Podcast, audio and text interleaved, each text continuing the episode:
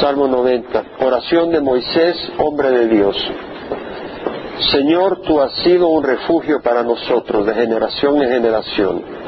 Antes que los montes fueran engendrados y nacieran la tierra y el mundo, desde la eternidad y hasta la eternidad, tú eres Dios haces que el hombre vuelva a ser polvo y dices, volved hijos de los hombres, porque mil años ante tus ojos son como el día de ayer que ya pasó y como una vigilia de la noche.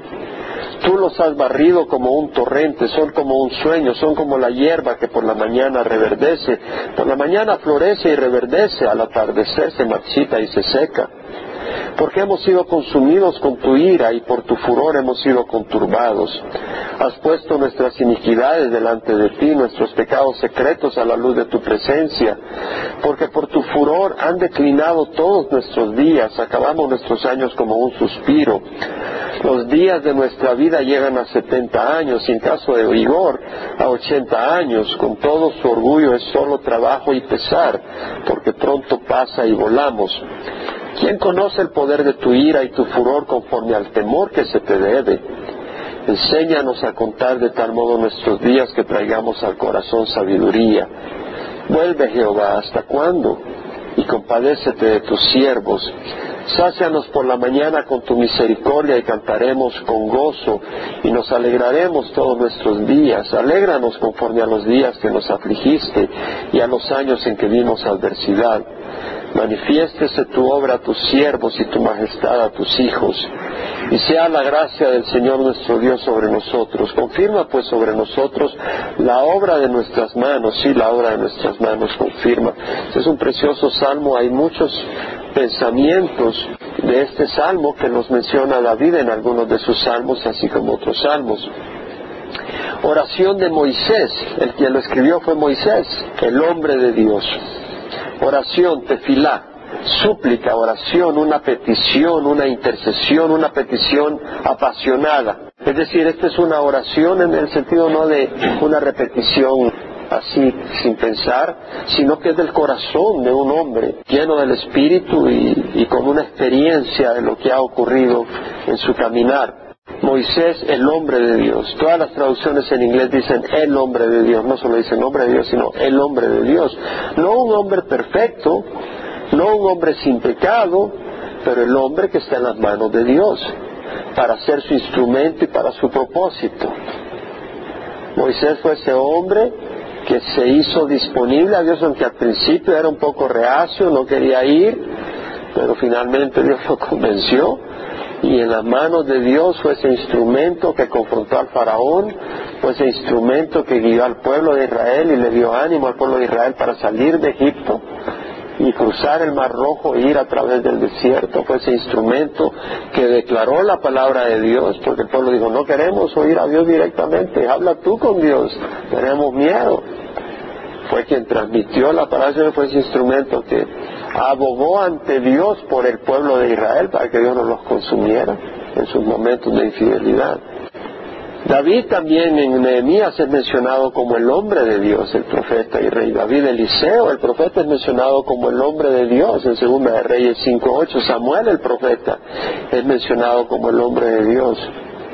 La Biblia dice que nosotros hemos de ser hombres de Dios. En 2 Timoteo 3:16 dice, toda escritura es inspirada por Dios y es útil para enseñar, para reprender, para corregir, para instruir en justicia, a fin de que el hombre de Dios sea perfecto, completo, maduro, equipado para toda buena obra. El Señor a mí me habló en un viaje cuando iba camino a Texas. Y nunca se me olvida que llevaba dos cassettes. Encuentra en aquel tiempo eran cassettes y le dije al Señor, bueno, me pongo dos cassettes, Señor, en el viaje tú vas a indicarme a quién dárselos. Y en el primer vuelo de Orange County a Dallas, se sienta conmigo una persona y le pregunto, ¿cómo te llamas? Gabriel.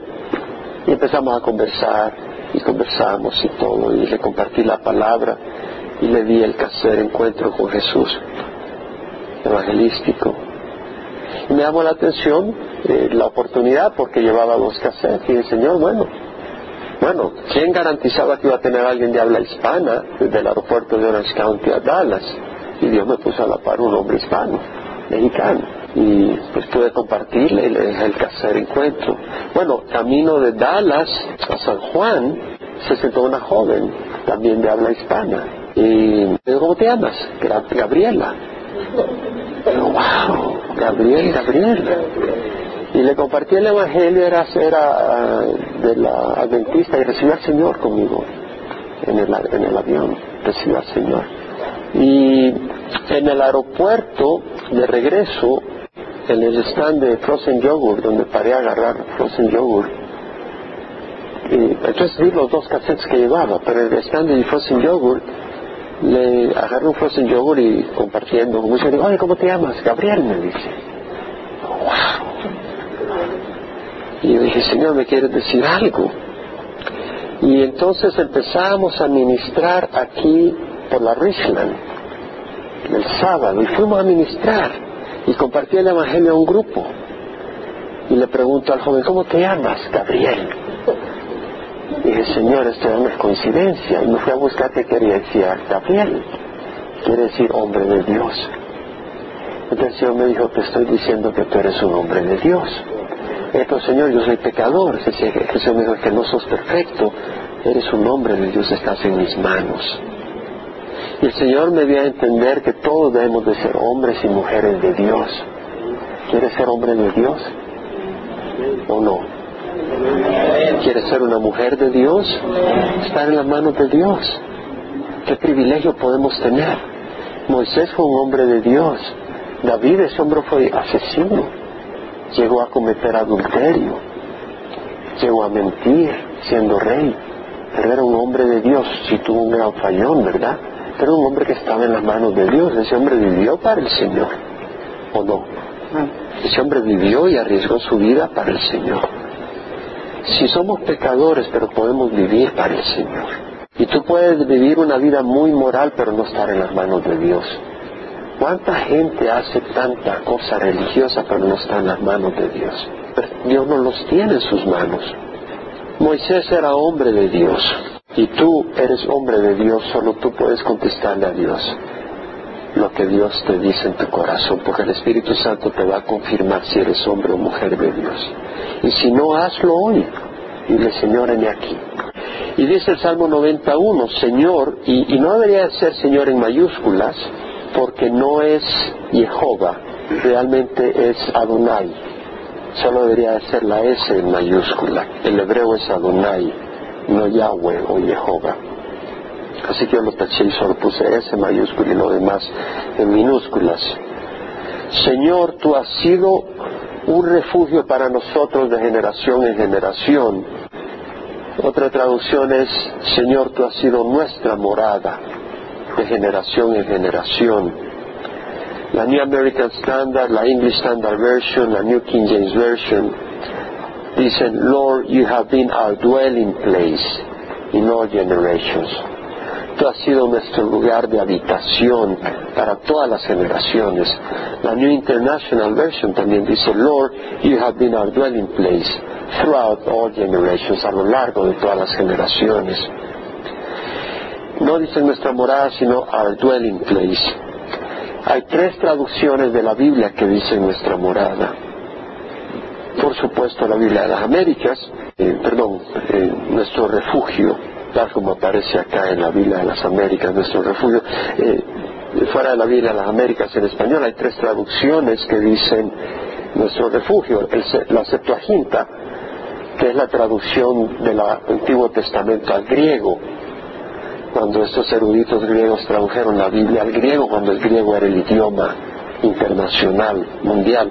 El Targum, que era cuando la Biblia se tradujo al arameo, cuando el pueblo de Israel fue al exilio y regresó, olvidaron el hebreo y hablaban el arameo, entonces se tradujo el Antiguo Testamento al, arameo, ese es el Targum. Y la Vulgata, cuando Roma fue el, el imperio que dominaba, la Biblia se tradujo al latín, el idioma de los romanos, entonces, internacional. Entonces, vemos ambas esas tres traducciones dicen refugio. La palabra en el hebreo es mahón, que quiere decir morada. Literalmente quiere decir una morada, un lugar de habitación, una guarida, una cueva para un animal.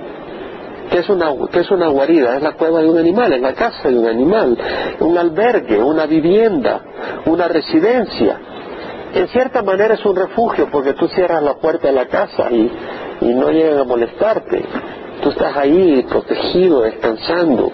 Es tu refugio del trajín del día, de los ladrones que puedan andar de arriba abajo. Cierras con llave tu puerta, es tu refugio. Y dices, Señor, tú has sido nuestro refugio, nuestro lugar de habitación de generación en generación. La palabra Señor, Adonai, viene de la palabra Adón, que quiere decir Señor, amo, dueño, y es un término usado para referirse a un propietario. Don, como decimos en Latinoamérica, don fulano, él es el dueño de las tiendas o de, de las tierras o de los negocios. Don fulano es señor tal. Es un término para referirse a un propietario o a alguien que gobierna, un rey, un gobernador, señor. El esposo en un matrimonio, entendiendo que él es el que gobierna el hogar, supuestamente no violentamente, pero que dirige y gobierna el hogar, y es una palabra para, para dirigirse a Dios como el gobernador del universo. La palabra derivada de una raíz que significa gobernar. Entonces, Señor es un término que significa amo, dueño, propietario, gobernador. Eso es lo que enfatiza. Entonces, Señor, tú has sido nuestra morada, nuestro refugio para nosotros de generación en generación ese lugar de descanso, esa casa, no es un lugar, es una persona. Dios es nuestro lugar de descanso. Dios es nuestro lugar de refugio. Dios es nuestra morada. El cristiano habita en Dios. Él es nuestro lugar de descanso. Antes que los montes fueran engendrados y nacieran la tierra y el mundo desde eternidad hasta la eternidad, tú eres Dios. La New American Standard dice, cuando dice naciera la tierra y el mundo, or you gave birth to the earth and the world, o sea, antes que tuvieras a luz. En otras palabras, está diciendo que, que Dios es el que da a luz al decir antes que naciera la tierra y el mundo, no está especificando esa traducción que es a Dios a quien está adjudicando el autor el dar a luz a la tierra y el mundo. Pero la traducción es antes que los montes fueran dados a luz por ti, antes que la tierra y el mundo nacieran de, de ti, la tierra se refiere al planeta, a una región, a un territorio, como dice uno, el pueblo mexicano en su tierra, o como uno dice, en la tierra, cuando vinieron de la luna y regresaron a la tierra, puede referirse al planeta. Se refiere pues al planeta, a la tierra, antes, antes, que los montes fueran engendrados y, y tuviera salud la tierra y el mundo, es decir, la tierra y sus habitantes desde la eternidad hasta la eternidad tú eres Dios. Es decir, desde la eternidad quiere decir desde siempre antes, hasta la eternidad para siempre. Lo que está diciendo es que Dios ha existido siempre. Y también está diciendo que el mundo fue creado de la nada. Dios lo creó tuvo un principio, no es que existía la materia y de repente Dios creó la tierra y el mundo de la materia que existía, no, no existía nada y Dios originó, dio a luz el universo. Desde la eternidad hasta la eternidad tú eres Dios, Dios no evolucionó, Dios existe como Dios desde la eternidad, Dios existe antes de todas las cosas. Y luego dice, Tú haces que el hombre vuelva a ser polvo y dices, volved hijos de los hombres. Es decir, Dios es el que hace que el hombre vuelva a ser polvo. Es Dios quien tiene el poder y la autoridad sobre los hombres y nos ha destinado al polvo. Ahí lo dice. Tú haces que el hombre vuelva a ser polvo. Y decís o dices, volved hijos a los hombres, hijos de los hombres, es decir, volved al polvo. Del polvo nos hizo el Señor y al polvo volveremos. ¿De qué podemos jactarnos? Un día seremos polvos. ¿Nos ves? ¿Vemos a cada uno de nosotros? Cada uno de nosotros un día seremos polvo. Cada uno de nosotros un día seremos polvo. literalmente hablando. Todo esfuerzo, toda gloria, todo éxito, todo negocio, toda empresa, todo monumento. Interesante, ayer viajaba hacia cierto lugar y pasé por un cementerio y no sabía que hablaba de eso el, el, salmo que iba a dar el Señor hoy.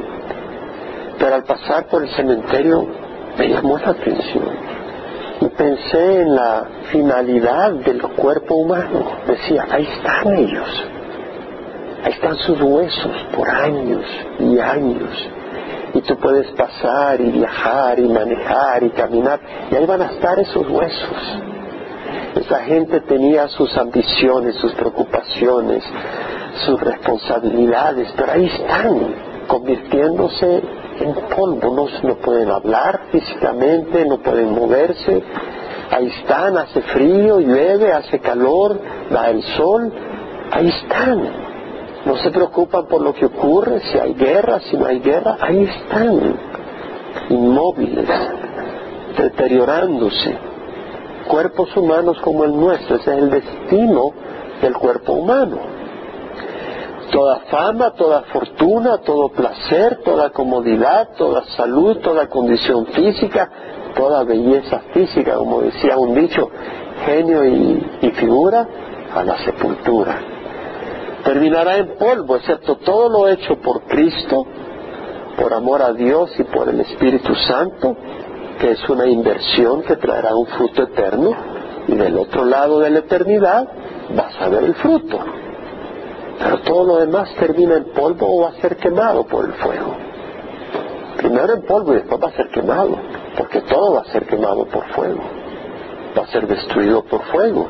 Es lo que dice Moisés, es lo que dice el Señor. Y luego dice, porque mil años ante tus ojos son como el día de ayer que ya pasó y como una vigilia de la noche.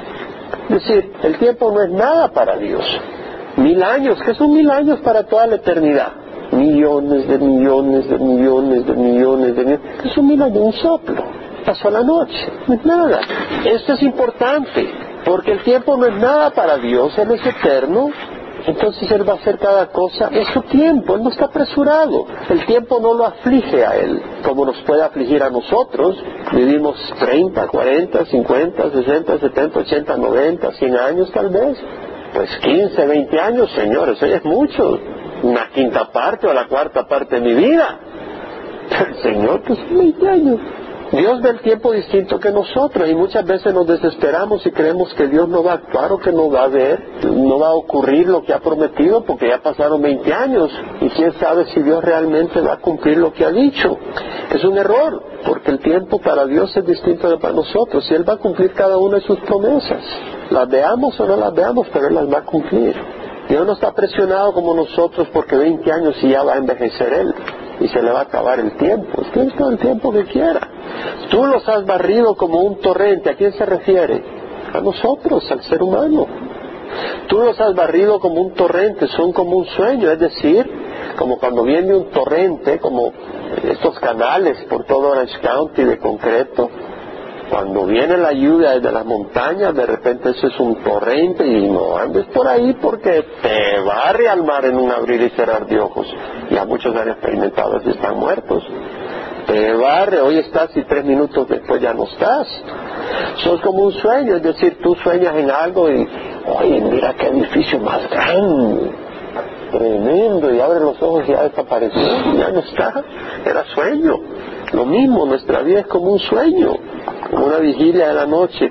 Tú los has barrido como un torrente, son como un sueño, son como la hierba que por la mañana reverdece, por la mañana florece y reverdece, al atardecer se marchita y se seca. La hierba aparece con el rocío de la mañana, viene el sol fuerte de verano y ya se marchita para el atardecer.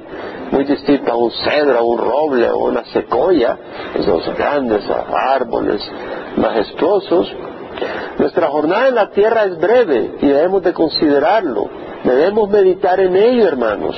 Debemos de preparar nuestros corazones a esa realidad y debemos de manejar y gobernar nuestra vida de acuerdo a ello. Isaías 40 habla sobre eso. El Señor habla a través de Isaías en el capítulo 40. Dice versículo 6, una voz dijo, clama. Entonces él respondió, ¿qué he de clamar? Toda carne es hierba. O sea, lo compara con la hierba. Y todo su esplendor es como flor del campo. Sécase la hierba, marchítase la flor, cuando el aliento de Jehová sopla sobre ella. En verdad el pueblo es hierba, sécase la hierba, marchítase la flor, mas la palabra de Dios nuestro permanece para siempre. Vamos a marchitar como, como una hierba. Y algunos de nosotros ya empezamos por ese proceso. No te rías que vas por ese camino y es importante pensarlo. Me decía una hermana de su salud, estamos conversando. no te preocupes que nos vamos a morir todos, le digo. Así que hazte ya la idea. Hermano, esa es verdad, nos vamos a morir, hermanos. Ese es el punto que está haciendo Moisés acá. Es importante. Y es importante entender que no tenemos diez mil años, son pocos. Y cuando ya vas pasando de los 30 a los 40, a los 50, y a los 60, dice, wow, está pasando el tiempo, ya a los 70, ya empieza a llegar a los 80, dice, bueno, estamos llegando a Pénjamo. Bueno, por decirlo así, ¿no? Y dice la palabra, porque hemos sido consumidos con tu ira y por tu furor hemos sido conturbados. ¡Wow! La palabra ira acá es anger en inglés. Todas las traducciones en inglés dice anger, enojo. Y la palabra en el hebreo es af. Y la palabra af quiere decir nariz. Es decir, como la persona que está furiosa no puede contenerse porque está tan enojado que no puede respirar calmado. ¿Te has enojado que se te, que te falte el aire? Pareces toro. Te, da el aire que no puedes. Esa es ira. Pero ahora, pon atención. Hemos sido consumidos con tu ira. Y la palabra consumido, escalada, quiere decir gastado, acabado, destruido, agotado. Moisés está hablando de esto. Moisés experimentó en el desierto Moisés vio la ira de Dios, toda una generación quedó tendida en el desierto. Por tu furor hemos sido conturbados, dice. La palabra furor en hebreo, quema, y quiere decir calor, fiebre, veneno en, que, en el sentido que el veneno te quema las vísceras, enojo ardiente, furia, y dice, por tu furor hemos sido conturbados. La palabra conturbar es estar temblando, estar aterrado, estar amedrentado. Ponga atención. Conturbar quiere decir estar aterrorizado, estar horrorizado, estremecerse del miedo, estar espantado. Moisés dice, hemos sido consumidos con tu ira y por tu furor hemos sido conturbados. Fueron serpientes abrasadoras las que mordió al pueblo de Israel en el desierto, serpientes venenosas y morían al ser mordidos, a menos que vieran el, instrumento que Dios le dijo que pusiera sobre una asta y esa serpiente de bronce y la vieran y entonces el que creía y veía ya era salvo de la muerte y del veneno. Cuando Coré, la rebelión, se abrió la tierra y a Corey y su grupo de 250 líderes que van su incenciario, cayó fuego del cielo. ¿Cómo a creer que no te ibas a espantar si... ¿Cómo te vas a espantar si de repente se abre la tierra y se empieza a tragar a la gente? ¿Tú crees que decir, oh, qué interesante, lo voy a apuntar para contarle a mis hijos? Sales hecho un cohete asustado. Señor, perdóname, yo no tuve nada que ver con eso. y cuando cae fuego del cielo y se consume a medio mundo, o cuando venían las plagas y se morían miles, Moisés estaba espantado, asustado con esas cosas. Cuando, cuando el monte Sinaí viene la nube y suena la trompeta celestial y relámpagos y truenos, ¿tú qué crees que dice? Oh, qué bonita la lluvia. No, estaba espantado. La gente decía, no, habla tú con el Señor, no queremos, no queremos hablar con Dios. Moisés presenció los juicios de Dios contra Faraón y contra su pueblo en el desierto. Y sabes qué, hermanos, yo creo que el Señor quiere que oigamos esto. Hebreos 10:31, horrenda cosa es caer en las manos del Dios vivo. Hermanos, el ignorar que Dios es santo y que el pecado le causa ira, furor, es una necedad. Necesitamos advertir al mundo que Dios es santo y lleno de ira contra el pecado y el pecador no arrepentido. Efesios 5, 5, 6. Con certeza sabéis esto, que ningún inmoral, impuro, avaro, la palabra es codicioso, que es idólatra tiene herencia en el reino de Cristo y de Dios. Que nadie os engañe con palabras vanas, pues por causa de estas cosas la ira de Dios viene sobre los hijos de desobediencia. Eso no es solo el Antiguo Testamento.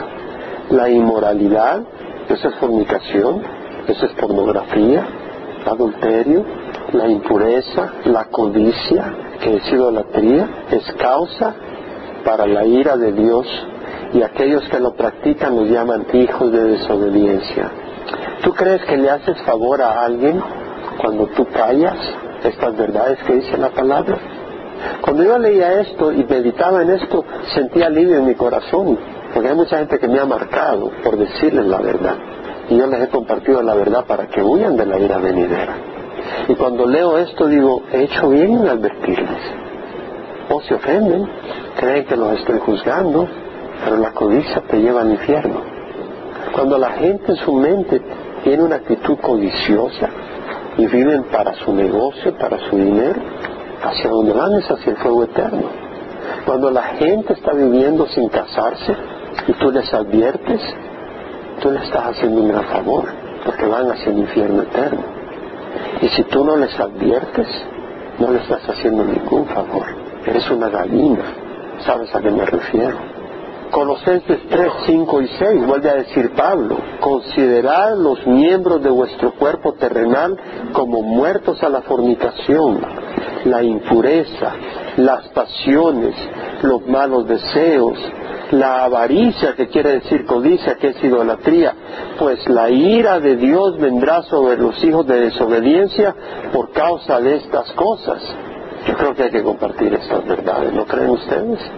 ¿No creen ustedes que tenemos una responsabilidad para compartir estas cosas? Juan 3:36, el que cree en el Hijo de Dios tiene vida eterna, pero el que no obedece al Hijo no verá la vida, sino que la ira de Dios permanece sobre él. No solo dice el que cree, el que no cree, sino el que no obedece, porque tú puedes decir creo pero no obedeces, esa creencia es una creencia muerta, es una fe muerta. La verdadera fe, la fe viva, produce obediencia. Dice, el que no obedece al Hijo no verá la vida, sino que la ira de Dios permanece sobre él. Vea Marcos capítulo 9. Creo que nosotros tenemos que meditar en estas cosas de vez en cuando, hermanos. Marcos capítulo 9, versículo 43. Y si tu mano te es ocasión de pecar, córtala. Te es mejor entrar en la vida manco que teniendo las dos manos ir al infierno, al fuego inextinguible.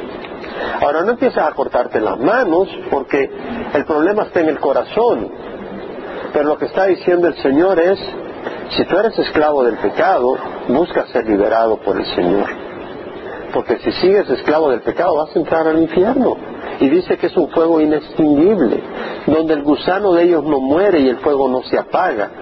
Si nosotros nos consumiéramos en ese fuego y dejáramos de existir, no tiene sentido que diga el gusano de ellos no muere. ¿Qué importa que no muera? ¿Qué importa que no se apague el fuego? El problema es que no se apaga el fuego y el gusano no muere y nosotros seguimos ahí. Ese es el problema, por eso es el énfasis. Y si tu pie te es ocasión de pecar, córtalo. Te es mejor entrar cojo a la vida que teniendo los dos pies ser echado al infierno, donde el gusano de ellos no muere y el fuego no se apaga. Y si tu ojo te es ocasión de pecar, sácatelo. Te es mejor entrar al reino de Dios con un solo ojo que teniendo dos ojos ser echado al infierno, donde el gusano de ellos no muere y el fuego no se apaga. Es una advertencia seria del Señor.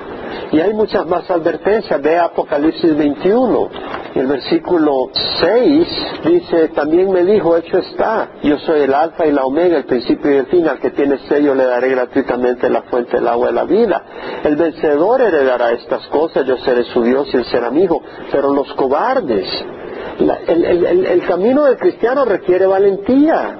El enemigo viene contra ti, Habrán burlas, habrán desprecios, perderás gente que tú quieres, muy cercana. Requiere valentía. Los cobardes, los incrédulos, los abominables, los asesinos, los inmorales, los inmorales, los hechiceros, que una limpia, que esto, que el otro, los idólatras. No, pero San Judas Tadeo, que la Virgen del Carmen, Los idólatras y todos los mentirosos tendrán su herencia en el lago que arde con fuego y azufre, que es la muerte segunda, hermanos. Esta es la palabra de Dios. ¿Puedes pensar que tienes gente que tú conoces que van en ese camino?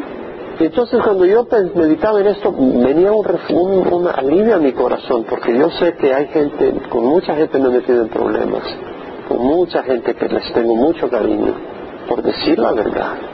Pero ¿qué quieres? ¿Me hago la casa en fuego y me quede callado? No puedes quedarte callado. Y también nos advierte, no juegues con el fuego. El fuego, el fuego eterno, yo no quisiera entrar ahí. El temor a Jehová es el principio de la sabiduría. Los necios desprecian la sabiduría y la instrucción. 98. Has puesto nuestras iniquidades delante de ti, nuestros secretos a la luz de tu presencia. Iniquidades o perversidad, depravación, perfidia, vileza, malignidad, es decir, putrefacción moral, podredumbre moral. El carácter del ser humano es podrido. Hay una iniquidad, Transgredir es violar voluntariamente una regla, un mandamiento, pero la iniquidad ese es el carácter que tenemos, un carácter inicuo. Y el pecado es no llegar a la meta por, por nuestra propia incapacidad de hacer el bien. Has puesto nuestras iniquidades delante de ti, nuestros pecados secretos. Realmente la palabra pecado no está ahí, es nuestros secretos. O sea, la palabra es un verbo de esconder, de encubrir. Cosas que ¿Quién de nosotros no ha hecho cosas secretas? Quisiera decir que nunca, pero no puedo. Sería mentiroso además de haber hecho eso. Hemos caminado en lo secreto, hemos hecho lo que no hemos debido. Y Moisés dice, nuestros secretos vendrán a la luz de tu presencia, a la luz de tu rostro, tanim, rostro. No hay nada escondido delante de Dios, Dios lo ve todo porque por tu furor han declinado todos nuestros días, acabamos nuestros años como un suspiro. Todos nuestros días, todos nosotros vamos en esa dirección. Nuestros días van declinando. Yo ya no tengo la fuerza que tenía cuando tenía 30 años. Tenía 30 años, hacía muchas cosas. Tenía mucha energía. Y ya no puedo decir que puedo agarrar las mismas cosas y las mismas demandas físicas. No. Ese es el resultado del pecado. Si nosotros no hayamos pecado en nuestra persona, nunca muriéramos. La muerte es la paga del pecado. Todos morimos porque somos pecadores, no porque se le ocurrió a Dios mandarnos a la muerte. Es que somos pecadores y esa es su ley divina. La paga del pecado es muerte. Su mano pesada de justicia ha cortado nuestra existencia, porque Dios es justo. Primera de Pedro 4:17 pueden apuntar la referencia, dice, porque es tiempo de que el juicio comience por la casa de Dios. Y si comienza por nosotros primero, ¿cuál será el fin de los que no obedecen el Evangelio de Dios? Vivimos en un mundo fallido, un mundo caído, un mundo donde es difícil sobrevivir. Hay luchas, hasta para dar a luz las mujeres sufren dolores tremendos y los bebés cuando nacemos nacemos llorando porque es una experiencia traumática un mundo lleno de adversidades, de guerras, de catástrofes naturales, el resultado del pecado. Y luego dice Moisés, los días de nuestra vida llegan a 70 años y en caso de mayor vigor a 80 años. Hermanos, cuando uno tiene 10 años, yo le decía, yo cuando tenía unos 25, no, cuando tenía unos 30, donde ya recibí al Señor, le dije, Señor, que no pase a los 60, porque no quiero ser carga de nadie. Pero ya que estoy llegando a los 60, le dije, Señor, no escuchen la oración que te hice. Tengo mucho, tengo mucho trabajo por delante. Sí, yo le decía al Señor, ya a los 60 llévame, Señor. No, y ahora que tengo los 58, 59, Señor, no, no me hagas caso. Dame unos años más y dame las energías Santiago 4:14 dice, solo sois un vapor que aparece por un poco de tiempo y luego se desvanece. Somos un vapor. Si así es de breve la vida, ¿cómo debemos de ocupar el tiempo? O en la televisión viendo novelas, o en Facebook, o jugando fútbol, o viendo a la América. Me fui a una encuesta y me quedé mudo. La encuesta habla de cómo, cómo usa la sociedad americana su tiempo. La encuesta fue el año 2011 los hombres de promedio en Estados Unidos ocupan cinco horas diarias para actividades de entretenimiento. Media hora para ejercicio, eso está bueno. Media hora socializando. Bueno, es bueno socializar con los hijos, con la familia, ¿no? Y así es chisme, eso no es bueno. Tres horas en la televisión, de promedio, durante la semana, el fin de semana es más. Tres horas diarias. Si la vida es un vapor, ¿qué haces tres horas prendido viendo la televisión? ¿Cuál es el fruto? Veinte minutos leyendo y a ver qué lees. Y media hora con los juegos de computadora, alguna cosa de esas. Cinco horas. Las mujeres, cuatro horas y media, no están lejos. De televisión un poquito menos, dos horas y media. Quince minutos al deporte, al ejercicio. Actividades religiosas, espirituales de promedio. Ah, tres horas a televisión, eso no es religioso, pero parece el Dios del pueblo. De promedio, siete minutos al día. Eso es lo que le dedica de promedio el hombre en Estados Unidos a Dios. La mujer, eh, la mujer más espiritual le dedica 12 minutos. Eso sí, al jardín, a cortar el pasto, etcétera, ahí son 20 minutos diarios de promedio. El hombre le dedica 20 minutos al jardín y 7 minutos a su espíritu. Pero el porcentaje de personas que dedican algún tiempo al día, en un día, por ejemplo, hoy miércoles o jueves, agarras de promedio, el porcentaje de hombres que dedican algo a la religión, que practican o a cosas espirituales, solo es el 7%. De cada 100 hombres, solo 7 dedican algo ese día a las cosas de Dios. ¿Tú crees que eso es entender que la vida es frágil y es solo un vapor y que un día tendremos que encarar la eternidad y lo que hemos hecho con el tiempo que Dios nos ha dado? ¿Cómo ocupas tú tu tiempo? Importante, ¿no? ¿No crees que es importante lo que estamos meditando? Yo desde que vine al Señor me ocupo, hermano. No, no estoy diciendo por decirlo, ni que diga, miren, pero yo tengo entendimiento que si Dios nos llamó, vamos a dedicarle nuestro tiempo al Señor y vamos a vivir para Él y no vamos a perder el tiempo. No quiere decir que ah, no te puedas tomar una siesta, no puedas descansar un poco, leer el periódico. vamos a usar el tiempo sabiamente. Eso de prenderse tres horas a la televisión diario es una pérdida de tiempo. Y luego dice, con todo su orgullo es solo trabajo y pesar, pronto pasa y volamos. La palabra orgullo es rojar, arrogancia, orgullo, aquello que te causa orgullo, que te infla. Es decir, si vives 70, 80, 90 años, todo lo que te puedas inflar de ello realmente es puro trabajo y pesar, mi hermano. Es lo que está diciendo. La vida es puro trabajo y sufrir. Me fui a buscar en el hebreo, la palabra trabajo no es simplemente trabajo, es trabajo pesado y agotador. Y la palabra pesar quiere decir calamidad, infortunio, circunstancias adversas. Bueno, los que llevamos algunos años en este planeta, sabemos que la vida es puro trabajo y adversidad. ¿Quién puede decir amén? Y además breve, ¿quién puede decir amén? Y pronto se nos va de la mano. Cuando Jacob fue a la presencia del faraón porque llegaron a Egipto toda la familia. Cuando José era el segundo en mando, ¿verdad? Mandó a traer a, su papá y a sus hermanos. Había una gran hambruna en la tierra de Canaán. Y Jacob le respondió a Faraón, los años de mi peregrinación son 130, pocos y malos, pues los nuestros son más pocos e igual de malos. Han sido los años de mi vida, dijo Jacob. 90-11. ¿Quién conoce el poder de tu ira y tu furor conforme al temor que se te debe. Ponga atención. Es decir, hay que entender que hay que tener un temor a Dios que debe ser conforme a la ira de Dios, conforme al furor de Dios. Es decir, yo le puedo tener temor al fuego porque sé que eso si sale fuera de control me chamusca, me achicharra, me quema, me acaba. Debe haber más que un respeto normal hacia Dios. Debe haber más que un respeto cotidiano, común, como el respeto que tienes de no patear o no pisar las flores del vecino, o el respeto que tienes para los artículos de porcelana en una tienda, que si la botas quiebras y tienes que pagar 300 dólares, las miras con respeto, ¿verdad? Mírame y no me tentéis, como dice el dicho. Pero ese respeto no debe ser nada comparable con el respeto que le vas a tener a un pitbull. ¿Cierto? Ah, yo a los pitbulls tengo mucho respeto, los tengo muy de. Pero eso no es nada comparado con el respeto que le has de tener a Dios, hermano. Es mejor caer en las manos o en las mandíbulas de un pitbull que caer en el lago de fuego y de azufre. Jesús dijo, no le temáis a aquel que puede matar vuestro cuerpo, más bien temed aquel que puede arrojar vuestro cuerpo y vuestra alma al infierno. Y ese es Dios.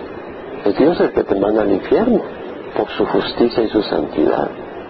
¿Quién conoce el poder, el poderío, la potencia de tu ira y tu furor, tu furia, conforme al temor, al sentimiento de terror, de asombro, de miedo que se te debe? Sí, a Dios se le debe respeto y amor, pero también debe haber un temor allí, santo. ¿Por qué crees que el autor de Hebreos dice, horrenda cosas caer en las manos del Dios viviente? no es para hacerte pensar que es terrible, no es para aterrorizarte y para hacerte entender de que Dios es un Dios con una ira santa y que si tú estás creyendo que puedes jugar, no tienes la mínima idea, ni tú ni yo, cuáles son las consecuencias de provocar a Dios. Y luego dice, enséñanos a contar de tal modo nuestros días que traigamos al corazón sabiduría Enséñanos a contar de tal modo nuestros días que traigamos al corazón sabiduría, es decir, y, buscar el hebreo y, y entender esto, lo que está diciendo es que podamos reconocer que tenemos una vida breve y que cada día es algo especial. Si tienes mil millones de años de vida, un día pues lo puedes desperdiciar. Pero si solo tienes 50, 60, 70, 80 años de vida, un día es muy valioso para que lo desperdicies. Ese día ya pasó, no lo puedes volver a recobrar, hermano. Día que desperdiciaste, desperdiciaste una oportunidad tremenda para toda la eternidad. Día que maduzaste, cuidado con la ira divina de Dios. Al entender la brevedad de nuestra vida, eso es sabiduría. Y eso hace que manejemos y gobernemos nuestra vida con sabiduría. Y no la desparramemos. Y no la botemos. Versículo 13 al 17a. Moisés pide compasión. Vuelve Jehová. ¿Hasta cuándo? Y compadécete de tus siervos. Moisés pasó 40 años en el desierto lo que iba a ser una travesía de dos años debido a la maldad del pueblo fue una travesía difícil, ardua. Le tocó aguantar a un pueblo que murmuraba contra él, lo quisieron apedrear más de una vez y pues temblar ante oír la voz de Dios en el Sinaí, ver la tierra abrirse, ver serpientes mordiendo a la gente. Señor, compadécete de tus siervos, sácianos por la mañana con tu misericordia, es decir, llena nuestras vidas de tu loving kindness, de tu amor amable, de tu steadfast love, de tu amor constante, de tu unfailing love, de tu amor que no falla, de tu mercy, de tu misericordia. esas son las palabras para Gesed, la palabra en hebreo, misericordia, sácianos por la mañana y cantaremos no con gozo, sino por gozo. Hay una diferencia cantar con gozo que cantar por el gozo. Tengo tanto gozo que quiero cantar cantaremos por gozo y nos alegraremos. La palabra es, estaremos agradados, glad, estaremos gozosos y contentos, estaremos contentos todos nuestros días. Aquí Moisés está diciendo, alégranos conforme a los días que nos afligiste. Señor, hemos visto tanto sufrimiento y a los años en que vimos adversidad. Señor, hemos sufrido tanto. Señor, alégranos. ¿Se acuerda que en el Salmo 86 vimos eso? Vaya al Salmo 86, versículo 4. Alegra el alma de tu siervo, porque a ti, oh Señor, elevo mi alma. Pues tú, Señor, eres bueno y perdonador, abundante en misericordia para con todos los que te invocan. Está bien pedirle al Señor, alegra mi alma. Sabemos que vamos a la eternidad y que hay un fruto eterno que cosechar y que el Señor permite sufrimiento y que tenemos que sufrir para ser moldeados. Sabemos todo eso, pero también el corazón se cansa a veces y podemos decir, Señor, alégrame Señor, dame un break, dame un time out, un descanso, un paréntesis para refrescar el corazón, Señor, porque ha habido golpe tras golpe problema tras problema. angustia tras angustia, Señor, refresca mi corazón, dice Moisés. Manifiéstese tu obra a tus siervos y tu majestad a sus hijos. Y sea la gracia, la palabra ahí la traduce muchas versiones en inglés, el favor del Señor, nuestro Dios sobre nosotros. Dice Moisés, dice, refrescanos Señor, danos vacación. Y luego dice, confirma pues sobre nosotros la obra de nuestras manos. Sí, la obra de nuestras manos confirma. La palabra la traduce en las traducciones en inglés establish, establece la obra de nuestras manos. Sí, la obra de nuestras En otras palabras, prospera nuestro trabajo. Que no sea en vano. Establece nuestro trabajo, nuestro esfuerzo, nuestra lucha. Señor, establece el trabajo que hago en la iglesia. Prospéralo. Señor, establece el trabajo que hago en el negocio, aquí o allá que pueda prosperar y que pueda ser útil y de beneficio, que no venga la polía y destruya el edificio que he construido, que no venga el fuego forestal y acabe la casa que acabo de construir para un negocio, y que no venga el lobo y destruya la obra que estamos trabajando en Cuba o en Centroamérica o Suramérica o en Orange. Señor, establece la obra en nuestras manos. Y el pueblo de Dios dice. Yo creo que este es un salmo muy lindo.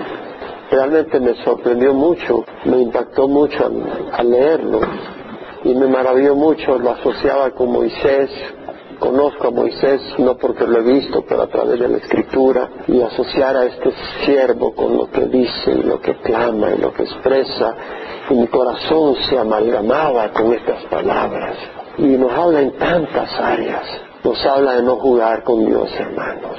Nos habla de advertir a otros de la destrucción eterna que viene de un fuego de fuego y azufre, un lago de fuego y azufre. Nos advierte de no jugar con el pecado, hermanos. Nos advierte de invertir bien el tiempo, a no desperdiciarlo en las áreas donde Dios te haya hablado. Toma en serio la palabra de Dios y haz algo con lo que Dios te ha hecho ver que tienes que hacer. Habla con el Señor. Has oído la voz del Señor.